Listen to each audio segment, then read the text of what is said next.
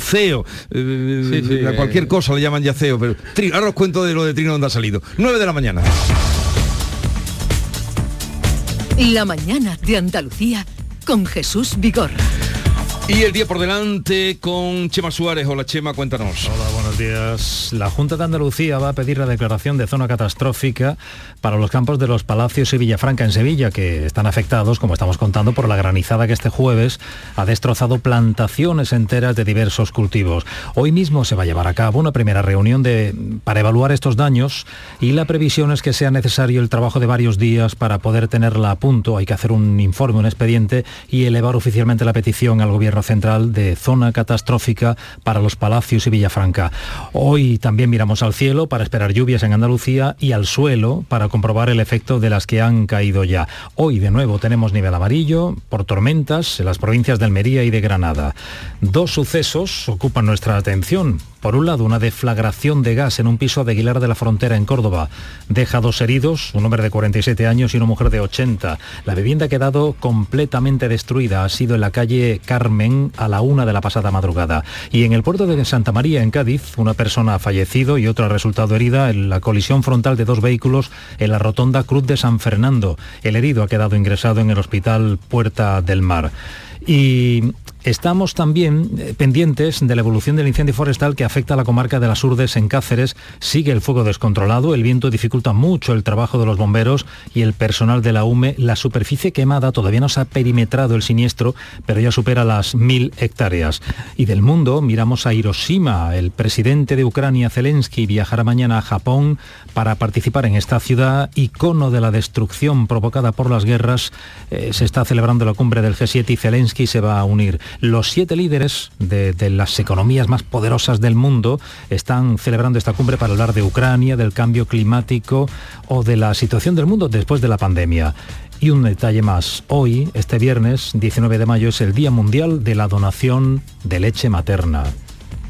Ahí lo dejo. Ahí dejamos esa referencia.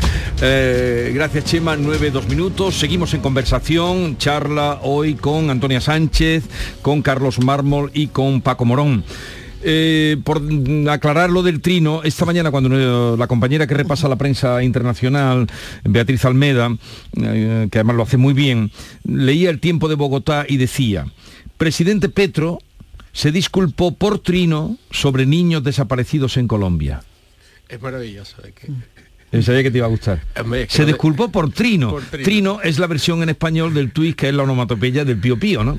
Entonces incluso puede hacerlo tres veces. Uno y Allí no tuitean, sino que trinan. Claro. Bueno, eh, aprovecho para que cómo, cómo se mm, qué exceso de celo del presidente de Bogotá eh, cuando salió diciendo que los cuatro niños ojalá y estén bien, pero salió lo dijo él.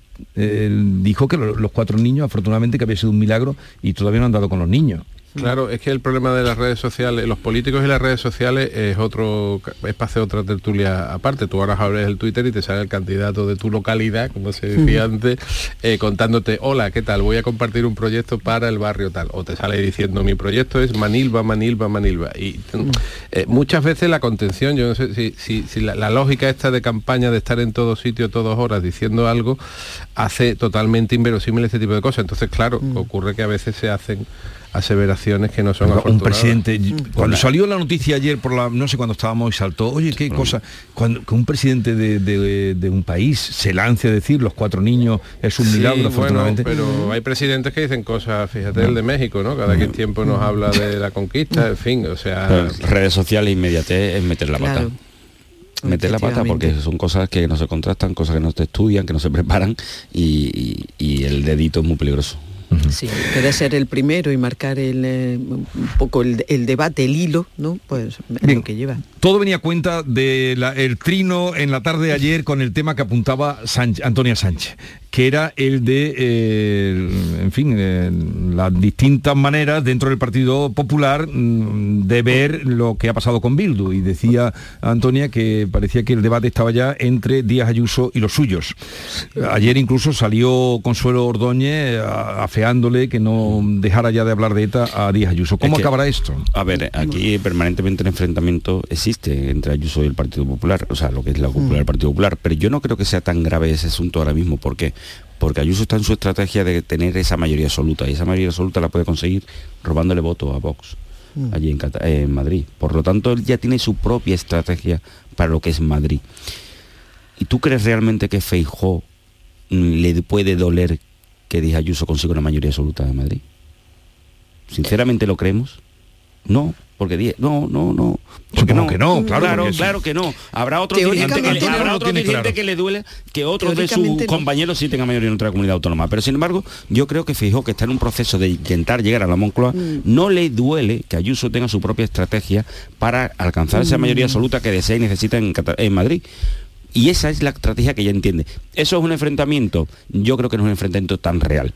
Puede ser un error, puede escenificar ese enfrentamiento o no, pero yo creo que en el fondo no es tan, no es tan real ese enfrentamiento. Yo lo que pasa es que entiendo que en, un momento Díaz Ayuso tiene que bajar el, el, listón y entender que esa legalización no se puede producir claro. con la ley que hay pero yo, bueno, en un mm. meeting, en un acto, que pueda decir y pueda insistir en ese tema porque es el mensaje que ella quiere llevar para qué, para quitar esos votos que le hace falta a través de Vox, pero, pero no, yo no lo, yo no traspasaría el problema este de Bildu a eso.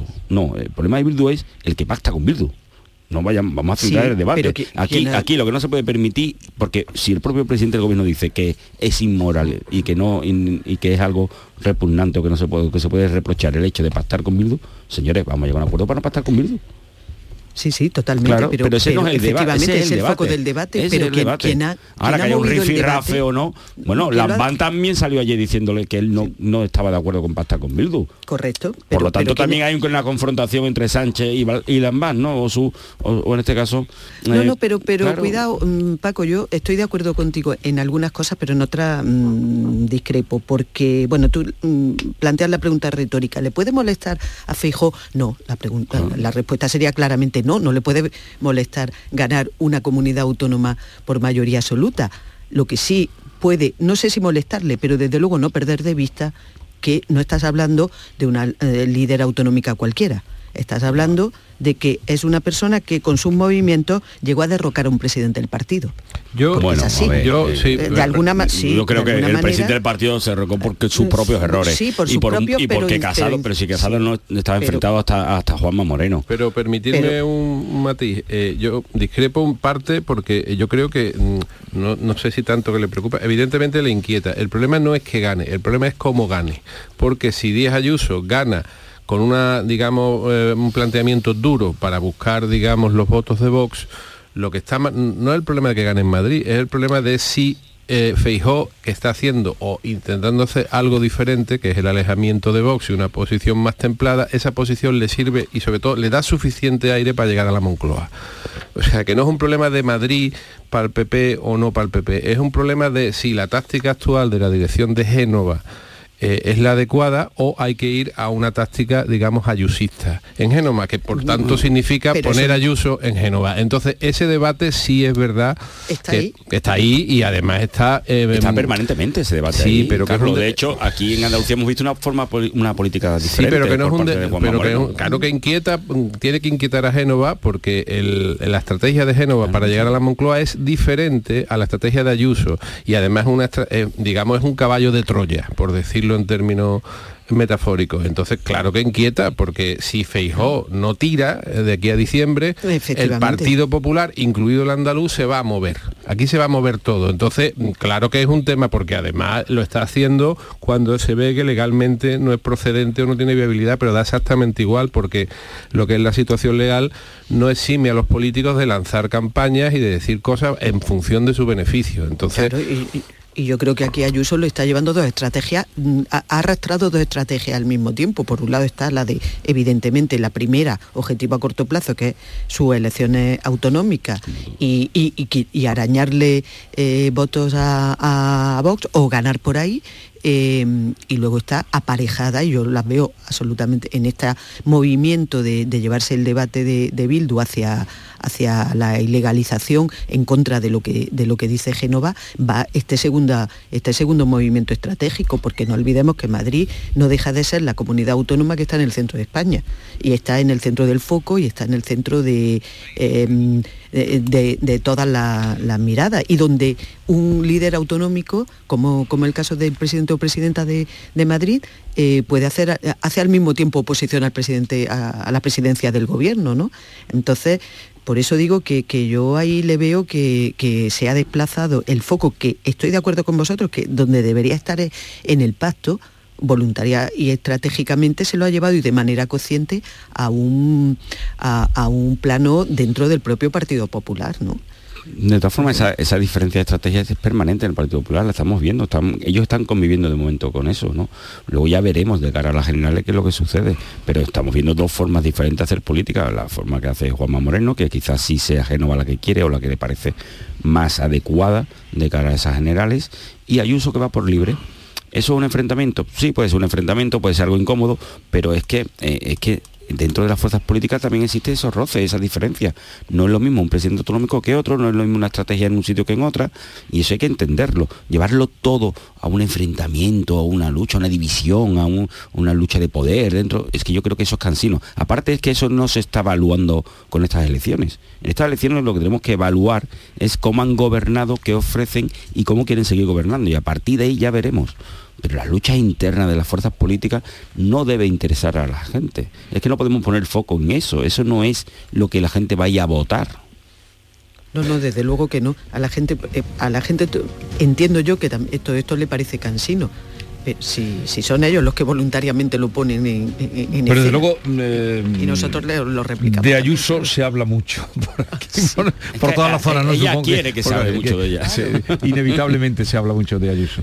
Eh, y la maceta de... La maceta en los balcones. ¿Tú tienes alguna maceta en tu casa? yo tengo varias macetas. ¿Un poto? Un poto. Bueno, los potos siempre ha sido un factor de más duro, ¿no? O sea, ahora estáis viendo las conexiones está por internet los potos. ¿eh? Sí. A ver, un momentito que estamos muy animados eh, con vuestra charla, con Paco Morón, con Carlos Mármol y Antonia Sánchez, pero vamos a las entrevistas electorales y luego continuamos. En un momento estamos con Daniel Pérez, candidato del PSOE a la alcaldía de Málaga. La mañana de Andalucía con Jesús Vigorra. Era todos los años. Mi tío se empeñaba en enseñarme a nadar.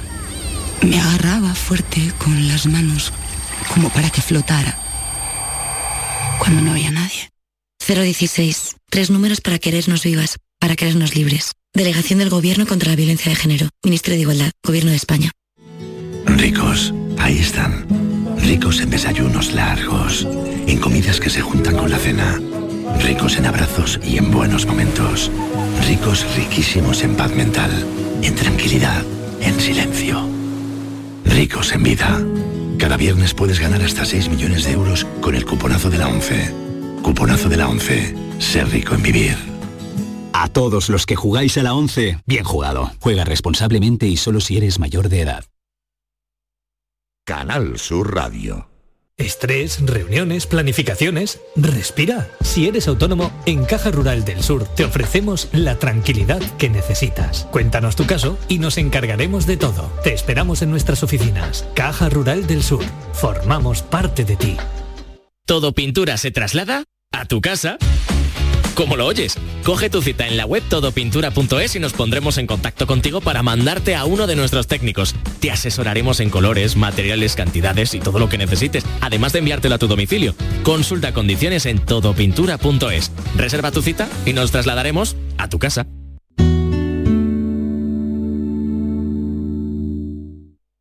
¿Te imaginas un mundo sin música? ¿Y un océano sin peces? No pasemos del sonido al silencio. Ven a conocer al Acuario de Sevilla, una especie amenazada, el pez guitarra. Descúbrelo en acuariosevilla.es.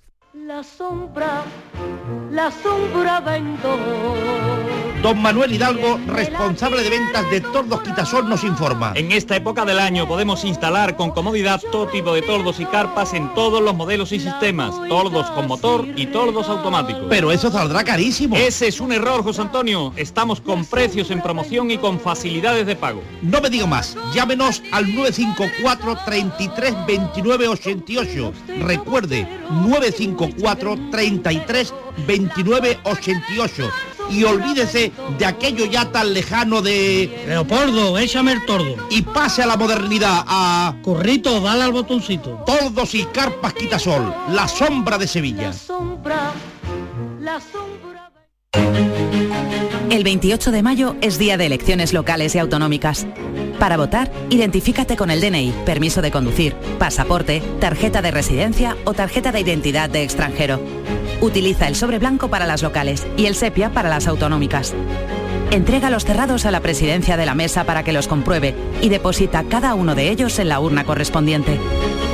Puedes votar de 9 de la mañana a 8 de la tarde. Ministerio del Interior, Gobierno de España. Elecciones municipales en Canal Sur Radio. Entrevista. En virtud de la decisión de la Junta Electoral, de las entrevistas electorales, hoy hablamos con Daniel Pérez, candidato del PSOE a la alcaldía de Málaga, secretario general del PSOE en la provincia de Málaga. Daniel Pérez, buenos días. Buenos días. Hace cuatro años ya se presentó usted a las elecciones a la alcaldía de Málaga quedó en puertas, subió tres concejales, se quedó en 12, el actual alcalde y de nuevo su contrincante gobierna con 14. ¿Con qué espíritu afronta usted este 28 de mayo? Con el espíritu de poder gobernar la ciudad de Málaga después de 28 años de gobierno del Partido Popular. Como bien ha explicado, eh, hace cuatro años nos quedamos a las puertas, la investidura fue 16 votos de investidura Paco de la Torre, 15 Daniel Pérez y por tanto nos quedamos a uno. Ahora esta campaña va una campaña que va creciendo por día, en positivo, explicando las medidas, hablando de lo que la gente quiere que se le hable, de los problemas que hay de vivienda, de la falta de atención a los barrios. En definitiva, una campaña para gobernar la ciudad de Málaga en prácticamente ocho días que quedan de aquí al 28 de mayo. Además de Málaga ciudad, que vamos a hablar, quisiera que me dijera con qué expectativas ve usted a su partido, al PSOE, en estas elecciones. Quiero decir, si, si podrá contrarrestar el vuelco que el PP le dio al gobierno andaluz. En la provincia de Málaga vamos a sacar muy buen resultado. hace cuatro años el Partido Socialista ganó la elección en la provincia. Somos el partido que más alcalde y concejales tiene en la provincia y en esa línea vamos a seguir. Las elecciones autonómicas fueron un punto, fueron una situación concreta y cada, cada vecino cuando tiene que coger la papeleta sabe perfectamente en cada elección a quién está votando. Ahora se elige al alcalde, a la alcaldesa y en esa línea estamos trabajando. Pero ¿qué expectativas le augura usted a su partido en Andalucía? Muy, buena. Eh, el Partido Socialista de Andalucía va a ganar las elecciones municipales y va a ser la antesala también para ganar las elecciones generales el próximo diciembre cuando toquen. ¿Y la Diputación de Málaga? La Diputación de Málaga va a depender del resultado tanto de la Costa del Sol como del Partido Judicial de Málaga, porque en el resto de partidos judiciales el reparto de, diputados provinciales está bastante claro y bastante justo. Mm, hay opciones, está abierto y espero y confío que de una vez por todas, después desde el año 95 también podamos volver a ganar la Diputación. Bueno, durante esta campaña se ha hablado mucho de viviendas, se está hablando, pero resulta que usted en su programa contempla la construcción de 10.000 viviendas de VPO. ¿Cómo piensa hacerlo? Bueno, ahora eh, lo que sí está claro ya es que hemos demostrado que hay suelo en el PGO del Ayuntamiento, del Plan General de Ordenación Urbana, hay suelo reservado para construir hasta 15.000 viviendas de VPO. Por tanto, primero, hay suelo, hay voluntad política. Eh, voy a convencer y voy a hablar con todos los agentes implicados, el Gobierno de España, la Junta de Andalucía y también los constructores y promotores a los que le vamos a tender la mano, porque entre todos vamos a hacer este plan de 10.000 viviendas de VPO por urgencia, por necesidad, porque en estos momentos son más de 25.000 demandantes de vivienda de VPO en la ciudad de Málaga. 35.000 malagueños se han ido en los últimos cuatro años de la ciudad de Málaga. Esto es de urgencia y es lo que nosotros vamos a hacer. Bueno, Málaga es una de las ciudades españolas que más pisos turísticos tiene, si no la que más. La que más. La que más, dice usted. Creo que son 8.000 pisos turísticos o cerca de 8.000. rozamos ya los 9.000. Y un dato, Barcelona que tiene 1.100.000 habitantes más, tiene 8.000 pisos turísticos. Málaga, con 600.000 habitantes, tiene 9.000 pisos turísticos. Algo está fallando en Málaga. Pues fíjese, ahora que los ayuntamientos van a tener las competencias para regular las viviendas turísticas, que lo anunciaba eh, ayer, que lo, lo hará posible la Junta de Andalucía, ¿cómo piensa usted hacer compatible el tirón del turismo en Málaga con la vida cotidiana de la ciudad? Eh, la Junta de Andalucía ya hizo un anuncio que todavía no, está materializado de que va a dar las competencias a los ayuntamientos.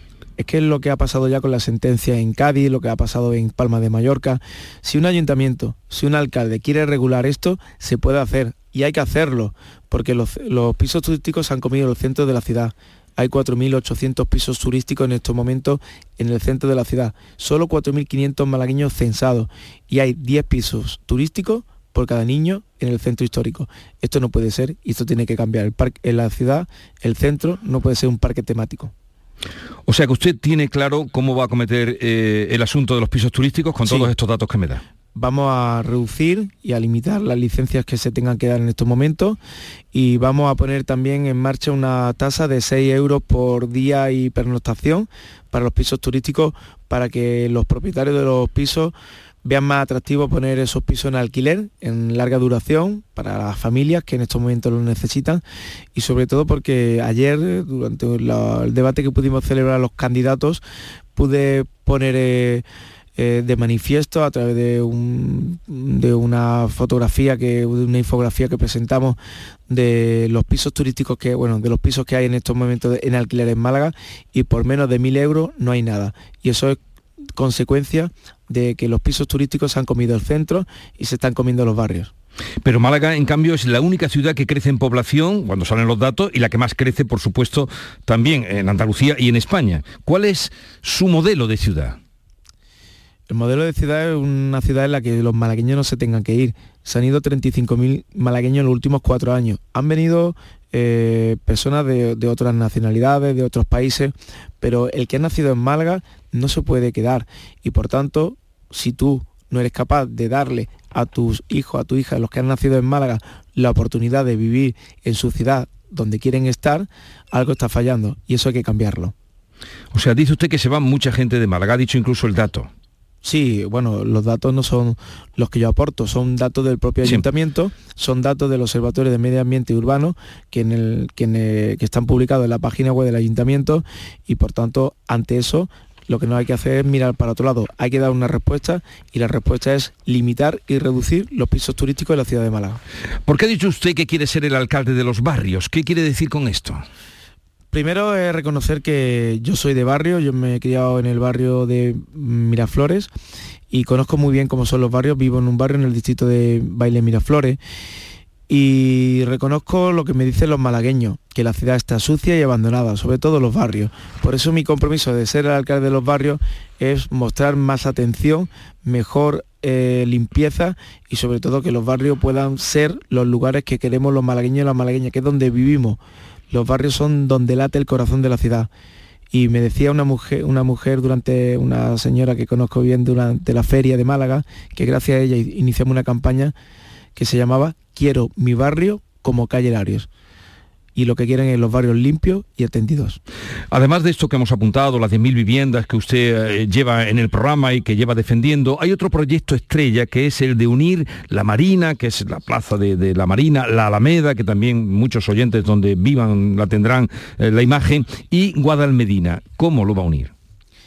Lo vamos a unir con una pequeña intervención eh, para unir el puerto de Málaga con la Plaza de la Marina 300 metros de soterramiento. Después vamos a unir peatonalmente la Alameda, que la vamos a hacer peatonal. Vamos a ser valientes, vamos a apostar por la peatonalización de la Alameda. Además se puede. Todos los años vemos como en Semana Santa se corta el tráfico, que es cuando más eh, visitantes, cuando más vecinos bajan al centro y no pasa nada. Creo que de esta forma mejoraríamos todo ese entorno y abriríamos también la ciudad al Guadalmedina, haciendo una intervención de renaturalización del río que hace falta, no poner cuatro macetas como hemos visto que ha hecho Paco de la Torre, sino una buena renaturalización con una lámina de agua y de esta forma abrir el río Guadalmedina a los barrios, a la Trinidad, al Perchel, a Virreina, a Ciudad Jardín, a Palmilla, es decir, que deje de ser una cicatriz que corta la ciudad. El revuelo de los temas políticos nacionales le han apartado del debate mm, de los asuntos malagueños de los que me está hablando. No, eh, yo tengo muy claro que estas son las elecciones para hablar de los problemas y de las necesidades que tienen los malagueños y yo hablo de Málaga, de los malagueños, de las malagueñas y del futuro de Málaga. O sea, que ha conseguido usted ponerlos a raya eh, en este tema. Eh, por ejemplo, me hablaba del debate que mantuvieron ayer. ¿Ha conseguido usted que se hable de los problemas de Málaga? en el día de ayer, durante el debate, hablamos solo y exclusivamente de los temas de Málaga. El alcalde, el señor de la Torre, intentó sacar ETA, porque es la línea que está sacando su partido, pero ningún partido lo siguió y por tanto pues, fue algo mm, circunstancial y momentáneo, pero de pasada no vamos a hablar de otros debates que no son los que la gente quiere que hablemos y vamos a hablar de Málaga. Pero yo le he oído a usted siempre hablar con mucho respeto de su contrincante, de Paco de la Torre.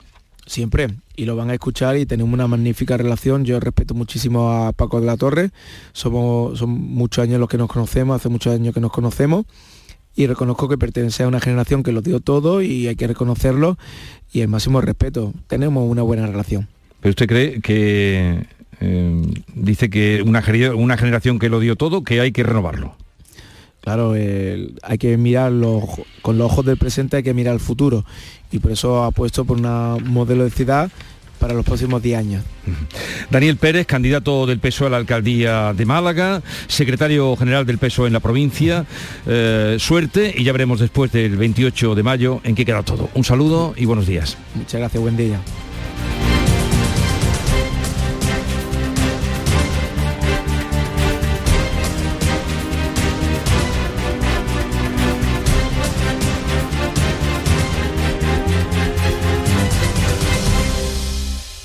Elecciones municipales en Canal Sur Radio.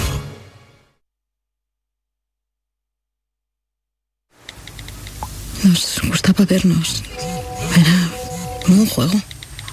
Ya no soy María. Soy la del vídeo. Soy. Soy un puto meme. Hay miles de profesionales especialistas en violencia sexual para querernos vivas, para querernos libres. Delegación del Gobierno contra la Violencia de Género. Ministerio de Igualdad. Gobierno de España. Canal Sur Radio. Soy el río Guadalquivir.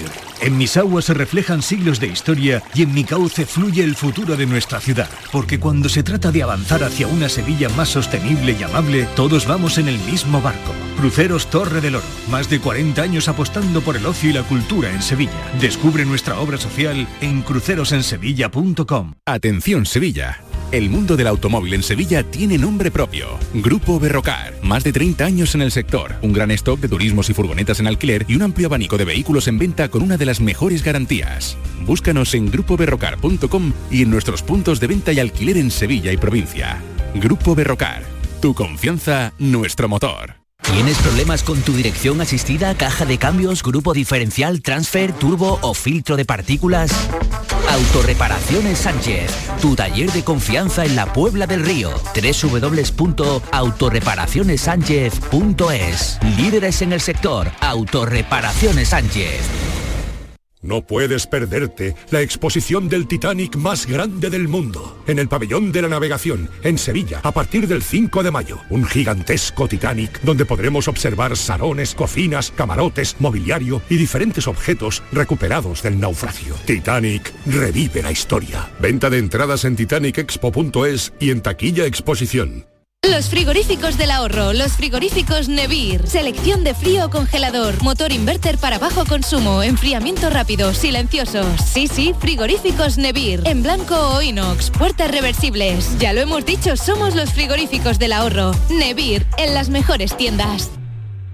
Pide por esa boquita, viajar, disfrutar de un verano mejor, vamos, grita, que lo que se da no se quita. El verano con Costa Cruceros es el auténtico todo incluido. Reserva ya tu crucero con bebidas desde 899 euros con asistente de viajes el corte inglés a bordo y niños gratis o con descuentos. Consulta condiciones. Pídele más al verano con viajes el corte inglés. Vete a dormir con una sonrisa, con el show del comandante Lara. El humor más travieso, los invitados más divertidos, las mejores versiones musicales de Calambre. El show del comandante Lara. Los domingos en la medianoche en Canal Sur Radio. Más Andalucía, más Canal Sur Radio.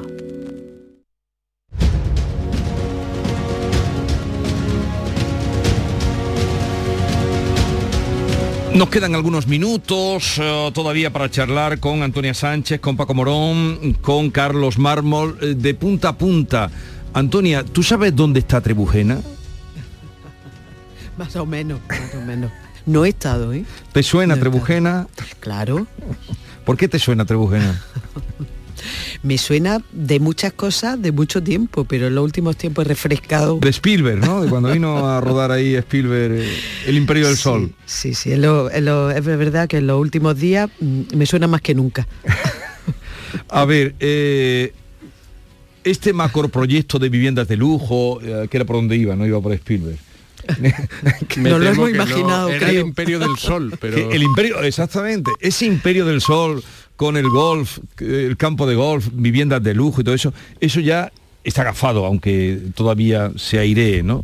Bueno, eh, gafado, terminado, ¿cómo lo veis? Digamos que es, a mi juicio es uno de esos mm, ejemplos de cómo se con- eh, es como un verso, ¿no? Se condensa la máxima significación de cómo se opera eh, política y urbanísticamente en la marisma, porque Trebujena está en la marisma, eh, con respecto a cómo después se interpreta este tipo de cosas en campaña electoral, porque esto fue un proyecto que promovió, un proyecto de un particular extranjero, que promovió o aceptó un ayuntamiento de Izquierda Unida, donde se hizo una lo que técnicamente se llama modificación puntual del Plan General de la Ciudad Urbana, léase recalificación urbanística, por, el cual el ayuntamiento, a cambio de esa gestión, o sea, de mover el lápiz, eh, cobraba 5 millones de euros. Después se quedó en menos porque hubo una rebaja de edificabilidad, que es la mm, capacidad de construcción o el número de viviendas que van al lado del campo de golf.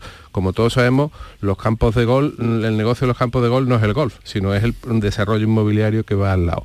Esto se avaló por parte del PSOE cuando estaba en la En la Junta, como con, el consejero Juan Espada, como recordó ayer hábilmente el presidente de la Junta en el Parlamento, y después ha sido motivo de, eh, bueno, digamos, la campaña de mm, la, el- el- la Junta actual del PP, lo que ha hecho es aprobar el proyecto para lanzar la pelota a la Confederación Hidrográfica del Guadalquivir sobre el tema de la capacidad de recursos hídricos y, y el Ministerio de de Medio Ambiente y Transición Ecológica, pues lo ha utilizado como banderín para seguir alimentando el fuego de, de Doñana. Entonces tenemos un marco donde todo el mundo hace una cosa y dice otra. Bueno, tenemos un marco el que nace, porque como se ha visto que Doñana se pone de moda en campaña electoral y no cuando realmente hay que atender los problemas de Doñana, que, que es un problema permanente, el tema de la falta de agua, pues bueno, pues entramos y sacamos esto, pero es verdad que está todo pendiente de un informe de la Confederación Geográfica Guadalquivir de si es una zona inundable o no.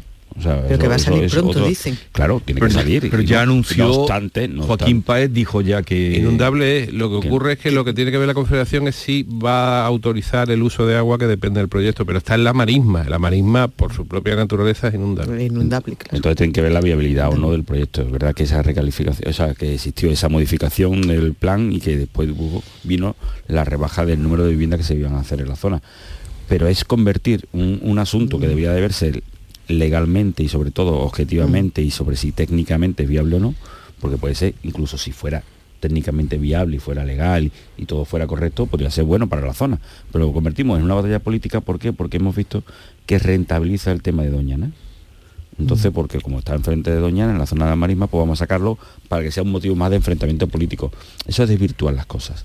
Cuando lo que habría que hacer es analizar el proyecto si es bueno, no es bueno, si es legal, no es legal, si está en una zona en la que se puede hacer o no, y ver el proceso si ha sido correcto.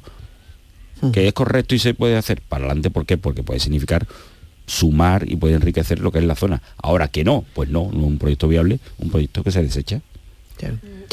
Pues sí, yo creo que mm, eh, posiblemente después de lo que ha pasado en el Parlamento, ¿no? Con lo, bueno, haber sacado claro es que tampoco podemos obviar eh, en todos estos proyectos que mm, antes de la actual administración de la Junta de Andalucía ha habido otra durante muchas décadas, ha habido muchos proyectos de los que están saliendo ahora que evidentemente se tramitaron, se tramitaron antes.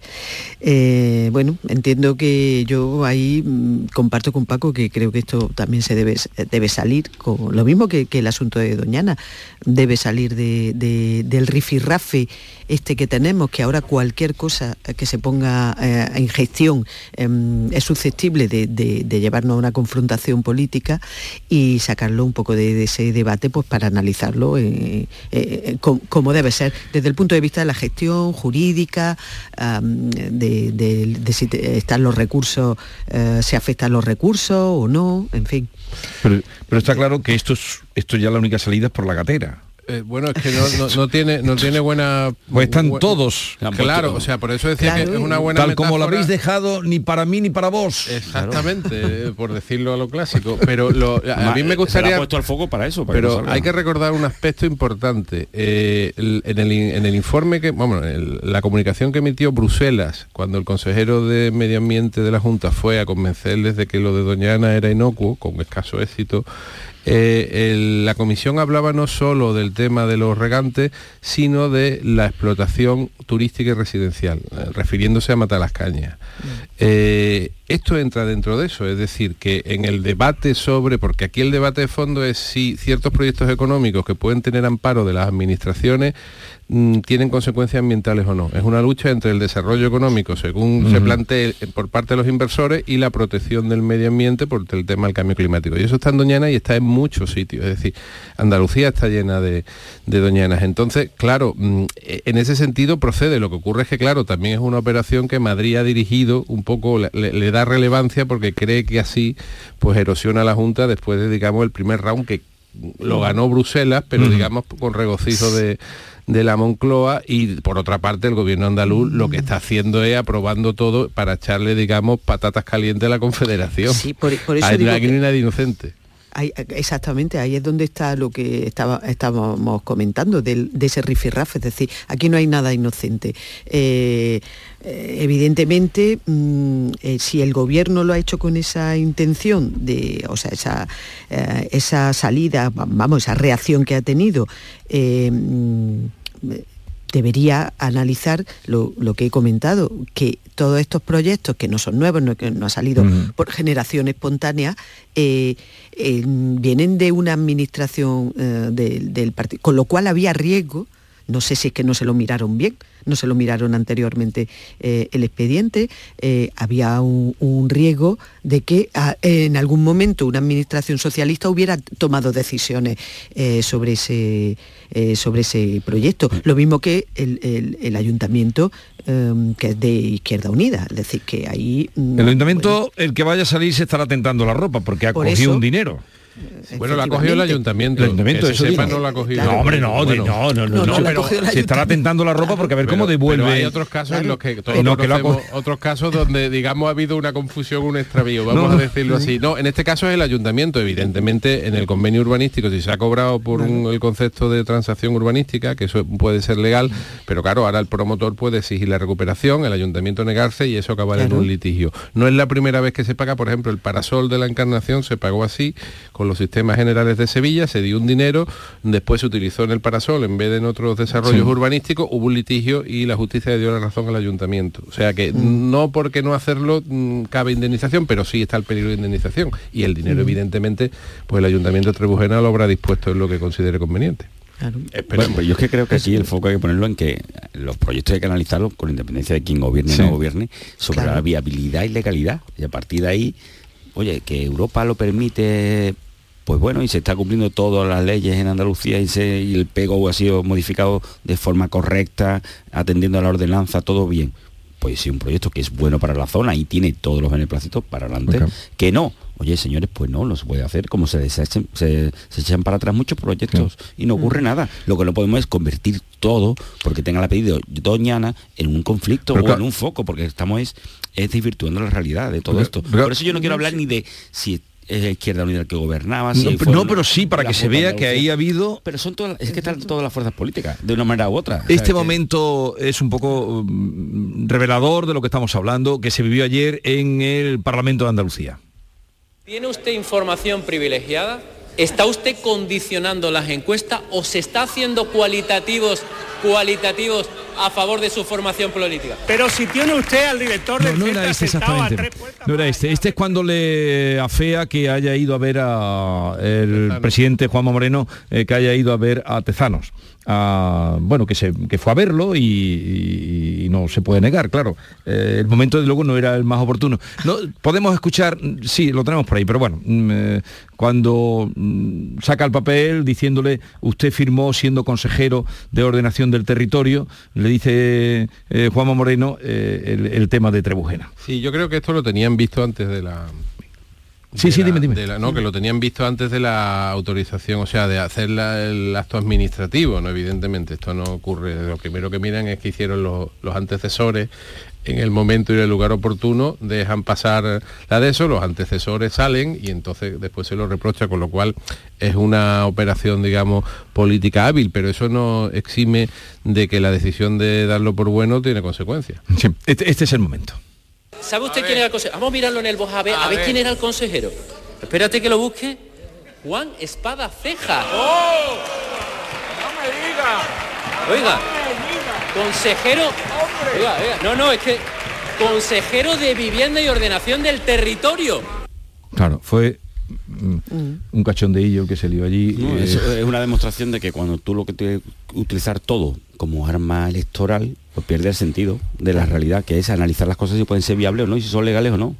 Pero tú, claro, cuando tú empiezas a soltar temas, porque claro, Doñana, ya, ah, vamos a seguir por ahí porque estratégicamente o electoralmente no puede venir bien erosionar el gobierno de la comunidad autónoma de Andalucía por el tema de Doñana, por esa falta de respeto. Pero claro, mm, no te revisas las cosas, ni te acuerdas Claro. de lo que pasó en su momento. Y que eso esto había eso una frase, viene. había una Sí, frase ¿no? muy buena que no sé de quién era que decía cuando eres peatón piensas como peatón, cuando eres conductor piensas como conductor. Pues esto es lo que pasa, ¿no? Cuando estás en el gobierno piensa de una manera y cuando estás en la oposición piensa de otra. Claro, y ahí es donde yo creo que es el error, porque se pierde la perspectiva de analizar las cosas si son convenientes o no, y si son necesarias o no, y si, y si se pueden hacer o no. Pero no todo llevarlo al terreno político, al terreno electoral.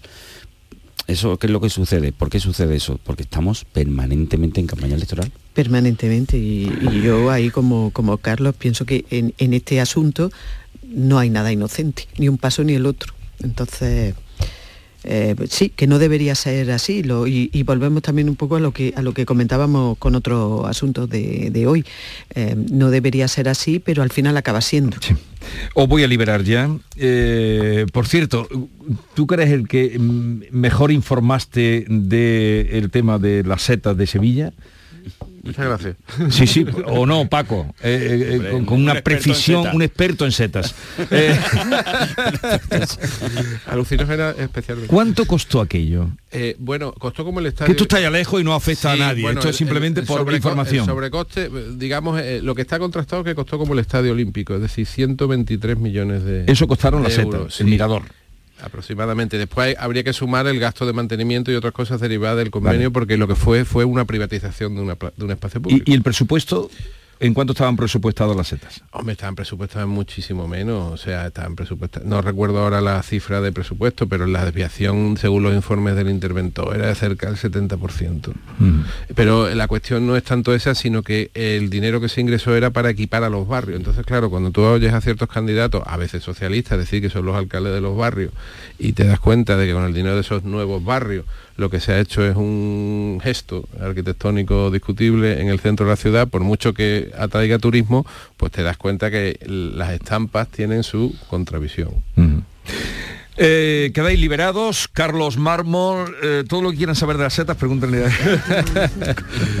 Gracias, Pero. ¿Cómo quisieron eh, quitarle ese nombre y cuando el pueblo le pone un nombre? Eh, lo que dice el pueblo. Cuando el pueblo, el pueblo le pone un nombre, no hay manera, porque decían metros. se queda. Sí, hay- Metropol como- para sol. Metrosol- eh, sí, sí, yo cuando entrevisté una vez al, al arquitecto famoso, Jungermayer. a Jürgen Mayer, no ha vuelto por aquí, ¿no? No, es que está en el Caribe. Bueno, Antonia Sánchez y Paco Morón, que tengáis una buena semana y un buen fin de semana que es lo inmediato. Adiós. Igualmente.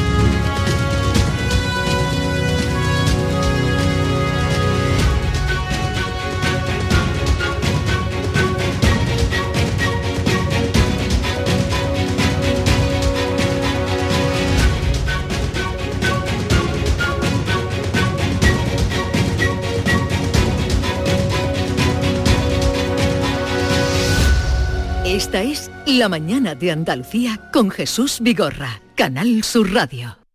En las mañanas de los fines de semana estoy contigo en Canal Sur Radio para contarte toda la actualidad y cómo se despierta y vive Andalucía. Días de Andalucía. Este fin de semana desde las 8 de la mañana en Canal Sur Radio con Carmen Rodríguez Garzón. Más Andalucía, más Canal Sur Radio. Pide por esa boquita, viajar, disfrutar de un verano mejor, vamos, grita. que lo que se da no se quita. El verano con Costa Cruceros es el auténtico todo incluido. Reserva ya tu crucero con bebidas desde 899 euros con asistente de viajes el corte inglés a bordo y niños gratis o con descuentos. Consulta condiciones. Pídele más al verano con viajes el corte inglés.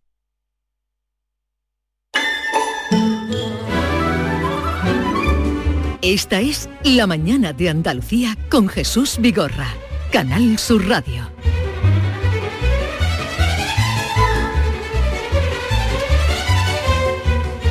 Hace más de un siglo que los científicos coinciden en que la vida de nuestro planeta se originó en los océanos. Querida Maite, buenos días. Sí. Hace más de un siglo, se Hace sabe. más de un siglo. Sí. Eh, David Hidalgo, buenos días. Buenos días. Pero cada vez sabemos más cosas. Sí, y por eso vamos a hablar eh, ahora. ahora, ahora sabemos que los primeros animales que habitaron la Tierra hace más de 500 años, Millones. millones de años, eran unas diminutas medusas que poblaban los mares. Esos extraños y bellos seres marinos se convierten así, querido Jesús, en el ancestro común de todos los animales del planeta. ¿Eso qué significa? ¿Que nuestros antepasados eran medusas? Bueno, me- eso no lo sé. Ahora nos lo van a explicar porque para eso tenemos a un experto que nos lo va a explicar.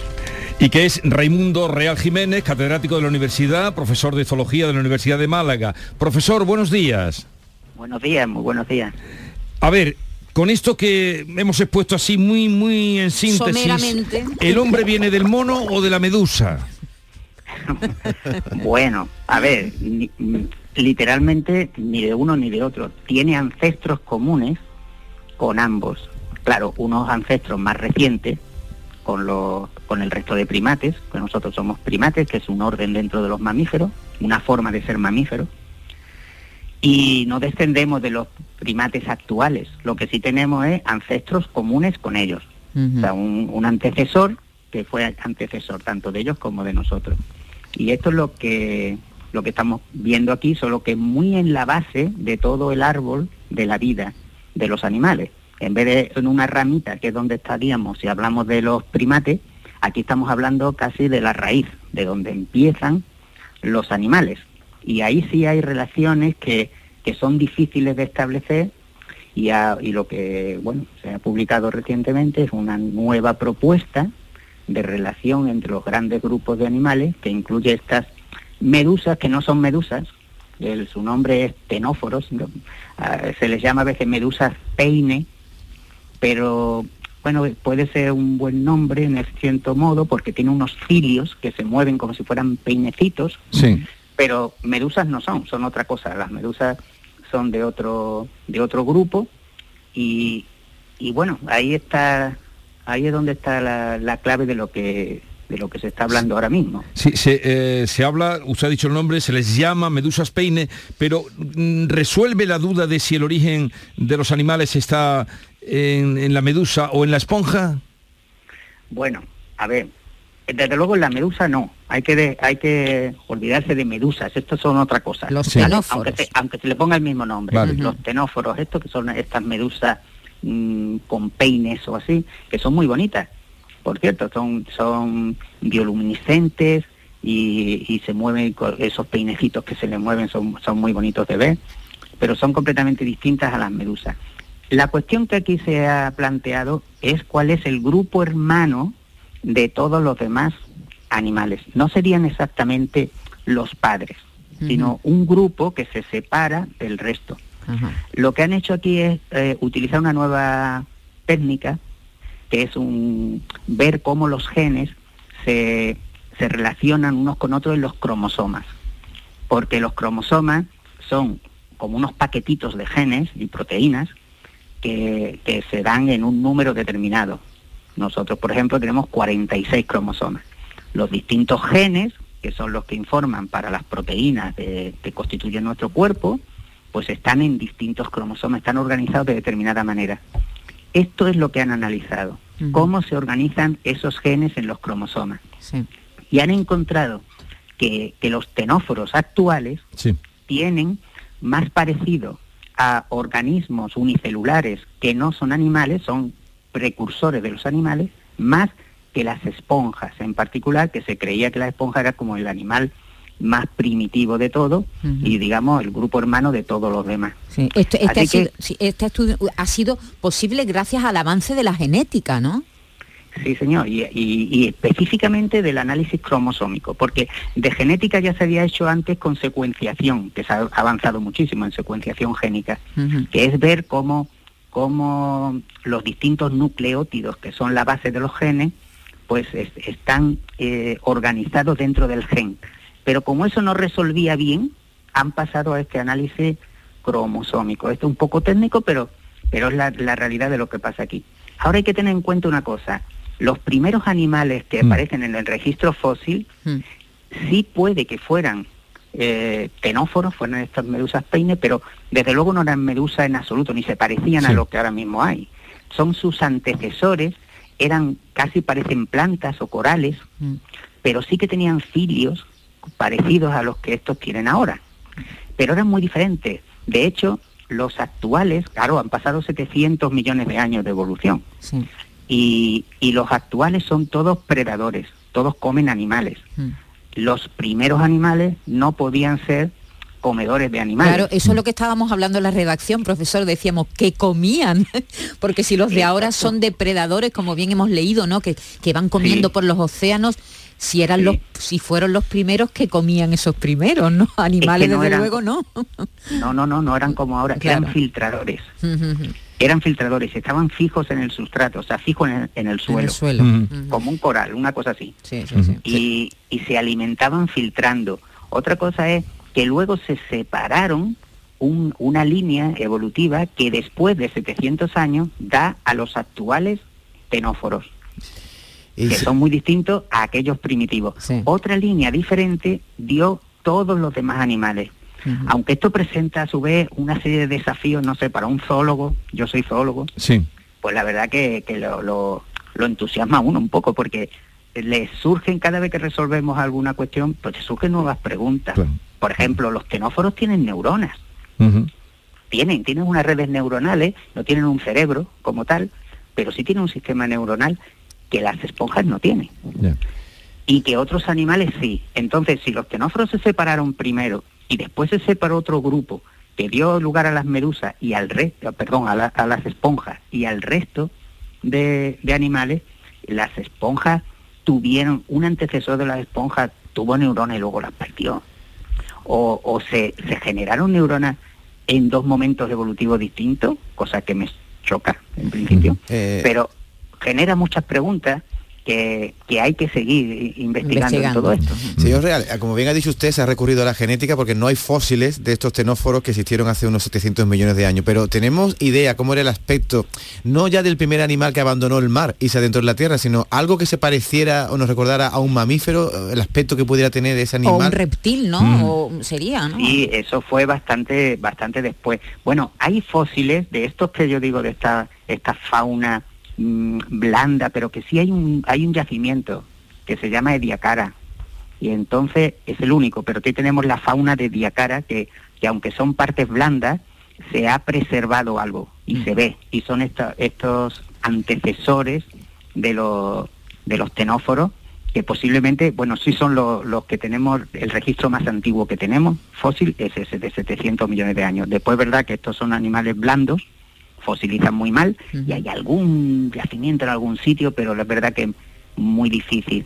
Los mamíferos ya es distinto, los mamíferos ya aparecen en la era primaria, de hecho antes incluso de los dinosaurios, pues antecesores de los mamíferos, que luego la- cuando llegó la explosión de los dinosaurios se quedaron ahí reducidos a, un, a unos pequeños como especie de, de ratoncitos, aunque insectívoros, casi más como una musaraña, hasta que después de la extinción de los dinosaurios explotó un- una radiación que se llama, que es una explosión evolutiva, que es, aparece en todos los grupos de mamíferos que ahora hay. O sea que esa musaraña es nuestra abuela, prácticamente. Tenemos muchas abuelas, por lo que veo. vas muy directamente a... Tenemos monos, tenemos... Sí, sí, sí, es que es todo un árbol, se llama el árbol filogenético o el árbol de la vida, Sí. que nos gusta llamarle también, porque es como más sugerente, pero es, es todo un árbol de la vida en el que todos los grupos están de- de- relacionados en algún punto, como una especie de árbol genealógico de una familia. Entonces, claro, todos tenemos un antecesor común, todos los humanos tenemos un antecesor común, pero todos los primates lo tenemos, todos los mamíferos lo tenemos, todos los vertebrados lo tenemos, todos los cordados, que es nuestro grupo realmente son los cordados, que incluye algunos invertebrados también, y finalmente toda la vida está relacionada, porque se cree que la vida o bien se formó una primera vez, con una primera célula primigenia, que de ahí evolucionó todo, o varias veces distintas, pero que se fusionaron. En cualquier caso, el árbol de la vida es uno y todos los seres vivos eh, somos parientes. Bueno, eh, muchísimas gracias profesor Raimundo Real Jiménez, catedrático de la Universidad de Málaga, profesor de zoología. Gracias por estar con nosotros y habernos ayudado a entender de alguna manera cuando hoy lean esta o se hayan enterado de este eh, de esta investigación y esta conclusión a la que llegan eh, de este estudio genético. Sí, por cierto, biólogos de las universidades de California, y, de Viena. Gracias, profesor. Gracias. Adiós.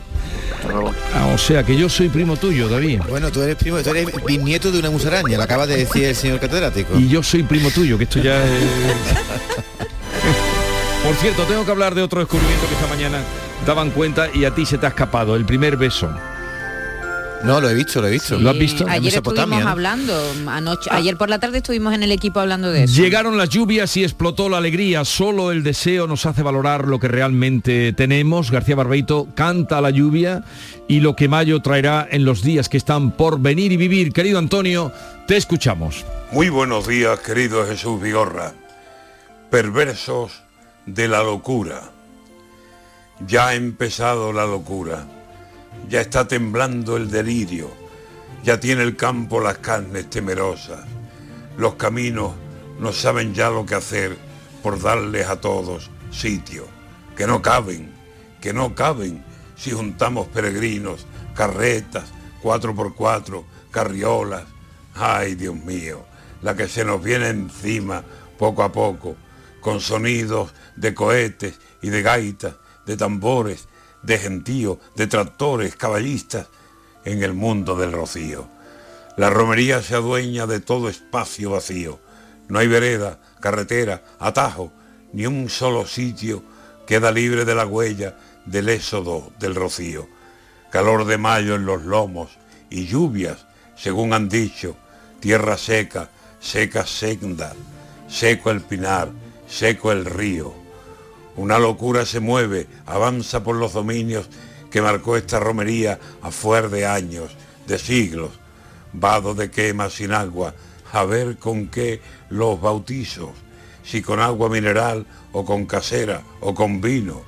Polvareda, dura senda, cantos, rezo, los amigos sabrán buscar los lugares para rescoldos festivos y habrá salves que en el aire se eleven a lo divino Salve madre, salve madre, escucha a tus peregrinos. Atasco en la carretera, rodeos al infinito, cortes, silbatos, civiles dejándose en el oficio su mejor forma de hacer, milagro de verde. He visto que la Guardia Civil es el milagro del rocío. Veremos días de fuego, chaparrones en los pinos, candelas en los calveros, noches de cante y amigos, y allá al fondo junto al mar a ver quién encuentra sitio o a ver quién logra ese pase que le permita vivirlo, la locura se hace rezo, o cante, o baile, o delirio, la aldea en el arenal y en su altar, alto motivo, la imagen más venerada de la Virgen del Rocío. Canal Sur Radio. El Titanic más grande del mundo vuelve a abrir sus puertas en España. Ahora en Sevilla, en el pabellón de la navegación, a partir del 5 de mayo. Descubre uno de los sucesos más apasionantes de la historia reciente. Venta de entradas en titanicexpo.es y en taquilla exposición.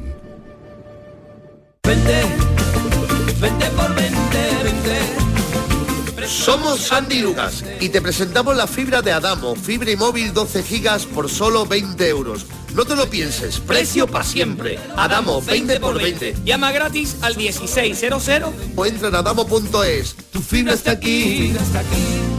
Todo pintura se traslada a tu casa.